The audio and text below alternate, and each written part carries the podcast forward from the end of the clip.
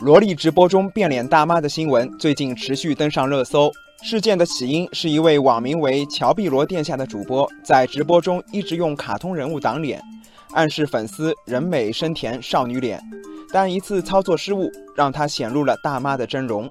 后来，这位主播承认露脸事件为前期策划，后期推广总共花了二十八万元。斗鱼直播平台近日发布处理公告说，这起事件是主播刻意炒作，永久封停乔碧罗殿下直播间，下架所有相关视频。这一闹剧引发了网友对网络直播行业生态的质疑。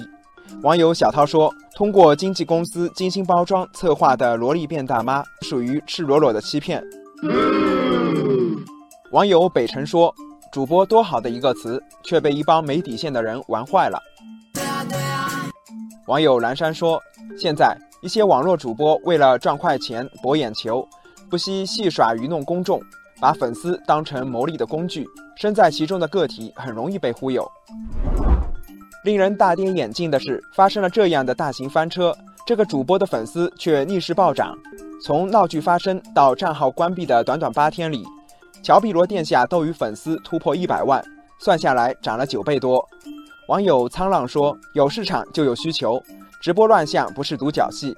作为网民。”不能动不动就被奇葩的假恶丑行为给带进去，更不能充当假恶丑的鼓噪者。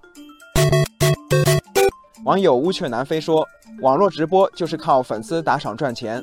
不过，像这样秀下限、打法律擦边球赢得粉丝，即便热闹一时，真能红火一世吗？”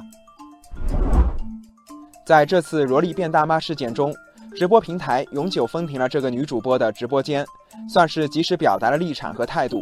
与恶俗炒作划清界限。不过，网友川流不息说，对于直播乱象，不能简单的一分了之。打造健康的网络直播生态，还需要引导网络直播文化与社会主流文化对接。网友听雨说，内容精品化应该成为网络直播发展的主要方向。之前就有白发教授直播数学课受到追捧，有观众为了听直播授课放弃游戏。还有人直播龙泉青瓷、古琴艺术等非遗项目，观看人数近三千万，吸引了更多人关注，参与到非遗传承中。网友向日葵说：“直播行业不应该成为人性丑陋面的放大镜，而是要做真善美的坚定推崇者。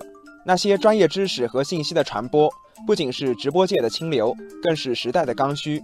无论是直播平台还是网络主播，都应该抓住价值直播的商机。”